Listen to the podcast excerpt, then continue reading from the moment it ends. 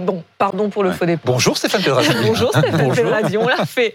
La France a battu en fin de semaine son record d'exportation et d'électricité en, en, Europe. Oui, vendredi en fin d'après-midi, on exportait 18 680 mégawatts d'électricité vers nos voisins euh, européens, donc c'est un record. Le précédent datait de février 2019. Alors c'est vraiment un chiffre colossal. Hein. Pour le mettre en perspective, ça correspond à peu près à la production de 19 réacteurs nucléaires. Donc c'est vraiment impressionnant. Alors il y a plusieurs raisons. D'abord, il y a le retour des réacteurs nucléaires français mhm. euh, sur le réseau. Je vous rappelle que l'an dernier, ça avait été extrêmement compliqué en raison euh, de maintenance, mais aussi de, problèmes techniques. Ensuite, il y a la météo, puisqu'en ce moment, les températures, et, Loïc en parlait, sont euh, particulièrement clémentes. Donc, on utilise moins le chauffage, donc on consomme moins d'électricité. Puis le troisième facteur, un petit peu inattendu, ce sont les éoliennes. En ce moment, il y a pas mal de vent. Et les éoliennes, jeudi dernier, produisaient 23% de notre électricité. Là encore, pour mettre le chiffre en perspective, c'est trois fois plus que d'habitude. Alors évidemment, c'est une bonne nouvelle pour EDF.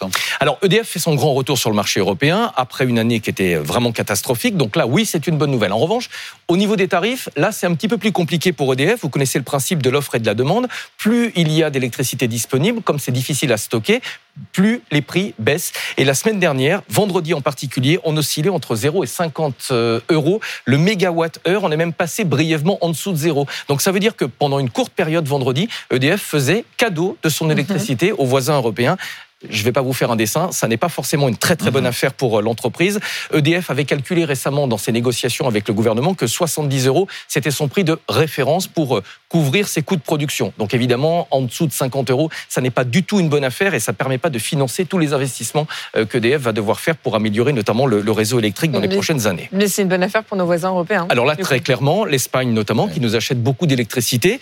Et l'Allemagne, là je vais avoir la dent un petit peu plus dure parce que les Allemands, rappelez-vous, il y a quelques années, sont sortis du nucléaire et quelque part, ils sont bien contents d'avoir nos centrales nucléaires à disposition pour leur fournir de l'électricité. Il y a quand même une grosse forme d'hypocrisie euh, dans euh, l'attitude de, de l'Allemagne. Malgré tout, on y trouve notre compte. D'abord parce que ça alimente la balance commerciale française. On vend quand même de l'électricité, on l'exporte. Et puis, euh, ça nous donne du poids en Europe. On est le fournisseur d'électricité leader en Europe. Et ça, évidemment, ça donne du poids à la France dans la balance énergétique européenne. Électricité bas carbone en plus. Merci beaucoup, Stéphane.